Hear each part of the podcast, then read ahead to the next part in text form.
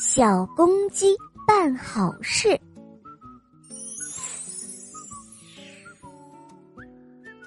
别以为小公鸡总是爱打架、爱闹事儿的，有一只小公鸡呀，它就想为大伙儿办点好事，它自己不知道该怎么办好，就去问麻雀。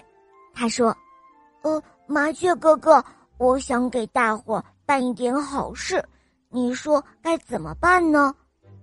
麻雀根本没想过这些事，他说：“哎呀，你想这些干什么？你有这功夫，还不如给我找点吃的呢。”小公鸡听了之后很生气，他说：“哦，你自己有翅膀也会飞，我才不用给你找呢。”小公鸡远远的看到有一只仙鹤停在小河边，它跑过去问。哦，仙鹤阿姨，我想给大伙办一点好事，请问，我该怎么办好呢？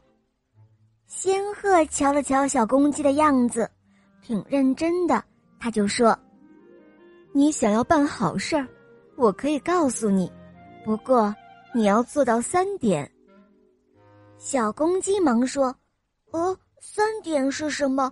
您说吧。”好。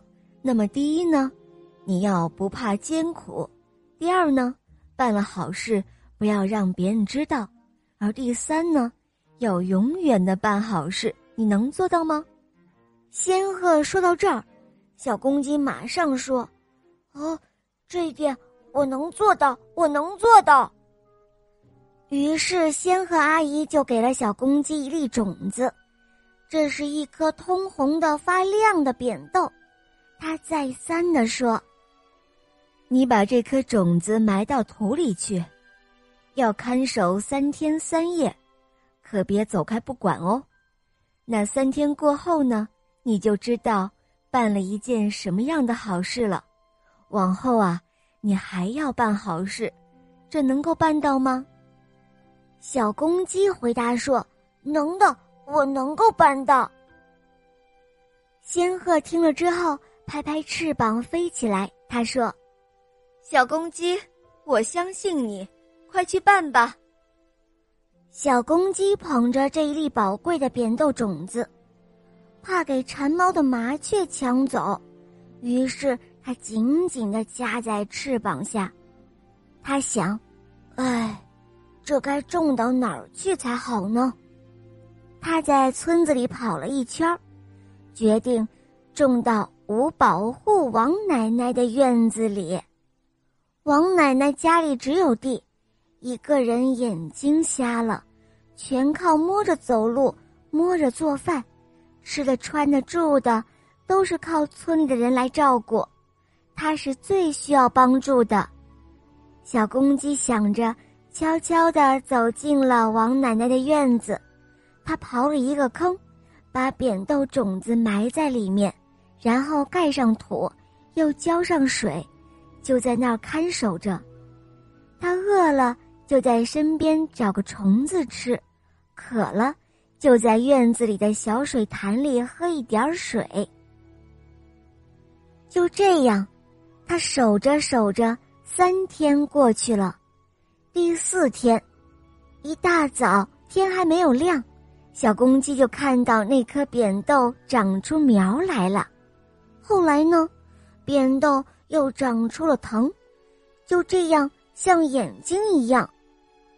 扁豆藤先是爬到王奶奶的房檐上，又爬到隔壁那家的房檐上，就这样，它一家一家的爬过去。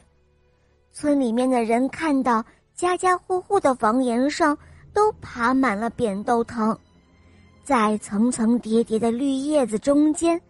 钻出了数不清的红里带白的扁豆花，就像是挂灯结彩，好看极了。全村子的人，你问我，我问你，他们都不知道是谁种的。后来，他们知道这棵扁豆藤长在王奶奶的家里，就去问王奶奶。可是，王奶奶也不知道是谁种下的。而小公鸡呢，它就是不告诉大家。它想，先和阿姨说的三点，我已经做到两点，可是最后一点还没有做到呢。他想，王奶奶眼睛看不到了，白天黑夜分不清，于是呢，小公鸡就学会了打鸣。本来只有早晨叫一遍，而现在呢，他决定要叫三遍，让王奶奶可以分得清哪个是早上，哪个又是中午和夜晚。后来，他天天都叫三遍，一天都没有停过。王奶奶很喜欢这只小公鸡，她想抓一把米来喂它。可是这只小公鸡呢，它叫过以后就跑开了。秋天到了，每家的房檐上扁豆都结成了一串串的，可是人们还是不知道种着扁豆的到底是谁呢？好了，小伙伴们。